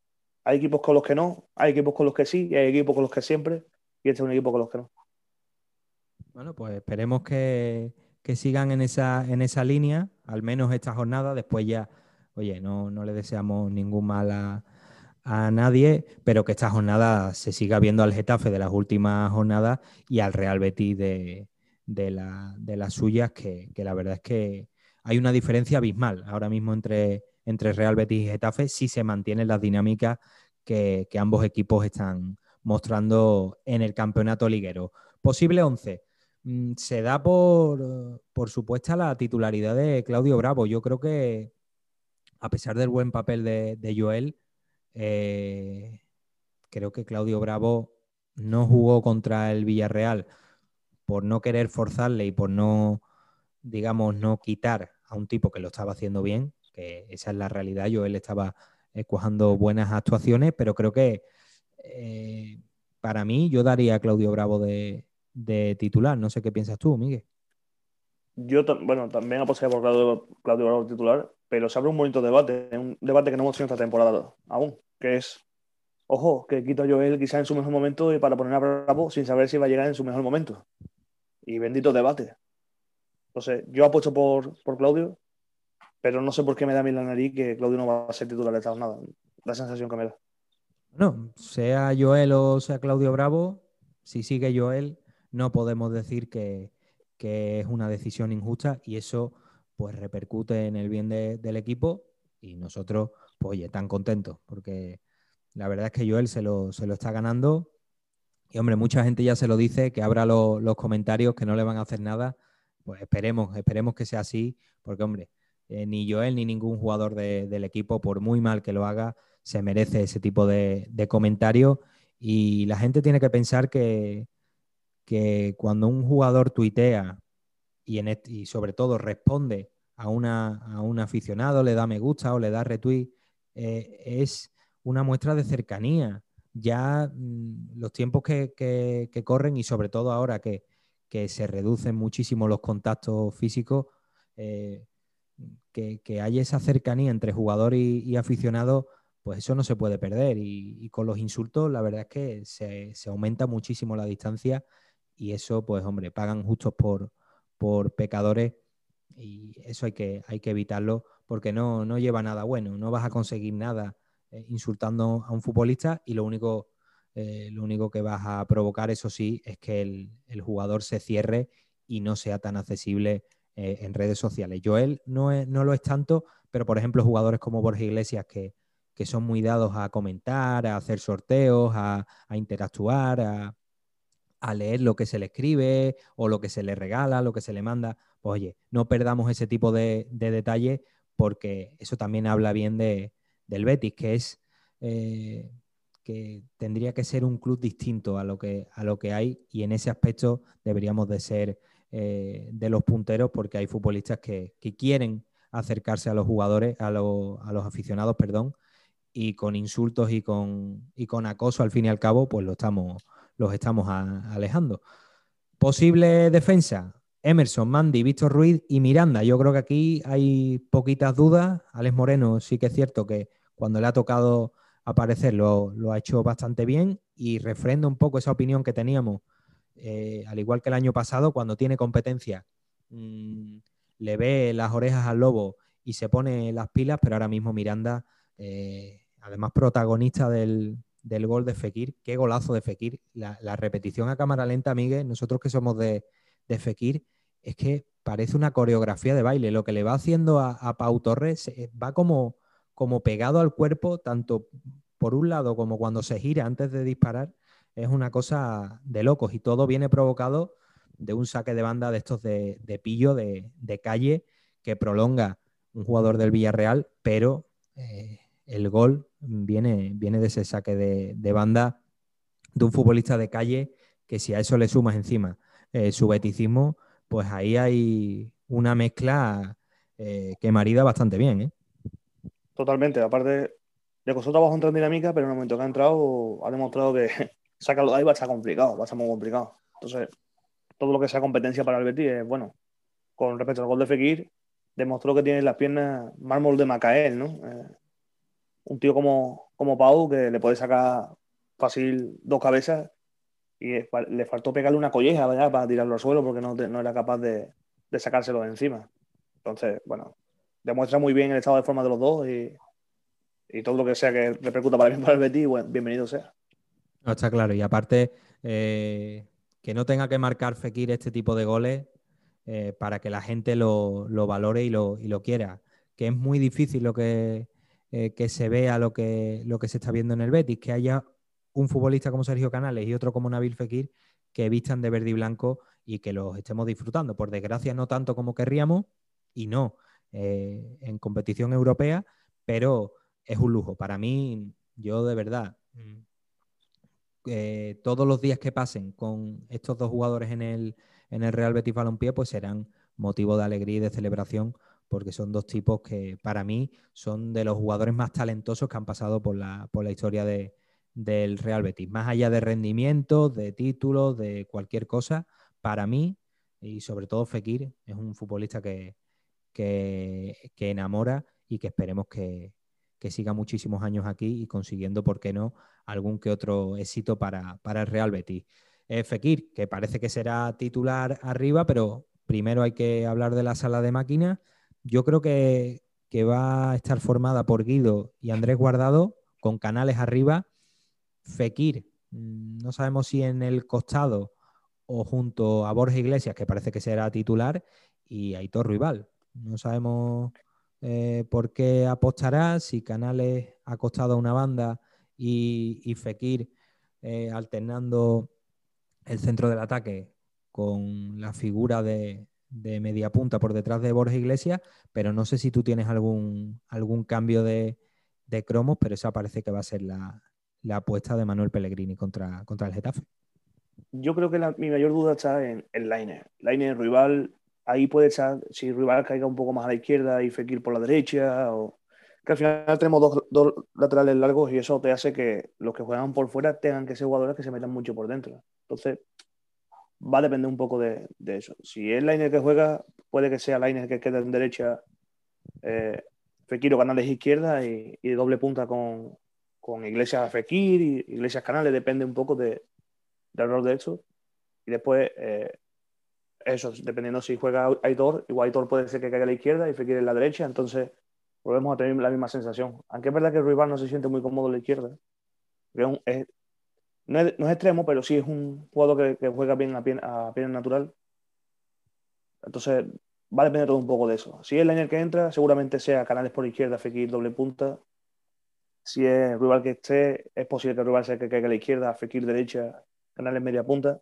Todo se va a mover un poco así. También es verdad que después a estos dos les dice tú una izquierda a otro centro y aparecen por donde quieren, cuando quieren y como quieren, ¿no? Y quizás sea ese uno de los mayores puntos fuertes del Betis, que cuando metes ahí a jugadores aparecen y desaparecen y, están donde quieren echar, que al final es lo que, lo que te lleva a desequilibrar el partido, el no tener una marca fija. Sí, sobre todo también mm, si, no es rival o Laine, también podríamos ver a, a Fekir y Canales apareciendo y desapareciendo por los costados y por delante Borges Iglesias y, Juanmi, ¿por qué no? Con dos delanteros más, más específicos. Ahí hay opciones. Lo positivo es que Pellegrini tiene muchas opciones y, veremos, porque también hay que ver, claro, Laines en otro tiempo se diría, bueno, eh, Laines cuidado, quizás mejor de revulsivo, porque el Getafe es un equipo muy intenso, que además viene en buena dinámica, pero realmente ahora eh, eh, da igual un poco el perfil que metas en, en ataque, porque el Getafe no, no está para, para, altos vuelos y ahí la Inés puede hacer muchísimo daño, sobre todo porque también hay que jugar un poco con, la, eh, con el aspecto mental del, del, Getafe. Va a ser un equipo que evidentemente ahora no le van a, no le van a echar todas las amarillas que no le echaron en su tiempo, ni, pero sí que los árbitros van a estar un poco más pendientes y más, y digamos que va a estar un poco más de moda amonestar y, y castigar eh, las acciones que en otro tiempo pues se, pasaban por alto, no solo las acciones, también las pérdidas de tiempo y, demás recursos que tanto Getafe como, como, la mayoría de equipos ponen en práctica cuando, cuando tienen el, viento a favor. Veremos qué es lo que sucede. Este viernes eh, a las 9 de la noche, televisado por Gol, así que no hay excusa para, perderse este auténtico partidazo en el Benito Villamarín. Esperemos que, que se salde con victoria y si no tienes mucho más que comentar, Miguel, pues, pues vamos a ir despidiéndote. Nada más, deseando que llegue el siguiente programa, a ver si seguimos contando los partidos por victoria. Y, por fin podemos ver un Betty que pelee por Europa y que se sienta cómodo ahí arriba. Sí, desde luego. Y además, eh, antes de, acabar, partido importante para el Real Betis, porque si gana, ojito que hay un Villarreal Athletic Club de Bilbao en el que mm, gane quien gane, eso puede beneficiar eh, al Real Betis, ya sea para, para, poner tierra de por medio con el conjunto bilbaíno o eh, acercarse al Villarreal y por qué no superarle, ya que tiene el gol a Veraj eh, ganado al cuadro castellonense. Despedimos a Miguel Ángel Arquellada hasta la próxima semana y recordamos, antes de nada, que, que, tenemos un blog donde publicamos los análisis del Real Betis Femina, es un Real Betis Femina que de los tres últimos partidos ha ganado dos. El que perdió, pues la verdad es que es prácticamente una visita al matadero para todos los equipos. Eh, ahí tenéis los análisis. La semana que viene, partido importantísimo ante el Athletic Club de Bilbao en, casa, en el Municipal Felipe del Valle. Tendréis el análisis, como siempre, allí en, nuestro blog, quejioyquiebro.medium.com y el día a día eh, en redes estará en nuestro Twitter, como siempre, arroba quejío quiebro, sin la Y. Ahí estamos para todo lo que queráis. Preguntas, eh, comentarios y al fin y al cabo interactuar eh, las 24 horas del día sobre el Real Betis, sobre nuestra pasión. Nos despedimos hasta el próximo programa, que será, si, si no hay ningún problema, la semana que viene. Hasta entonces, sean felices lo más posible, cuídense, tengan precauciones y esperemos que disfruten lo máximo posible del Real Betis Balompié. Hasta el próximo programa. Adiós. ¿Te apetece volver a escuchar alguno de nuestros programas? ¿Eres de los que por falta de tiempo los disfrutas por partes? Disfruta de Quejío y Quiebro cuando y donde quieras gracias a nuestro podcast. Entra en anchor.fm barra Quejío y Quiebro y suscríbete.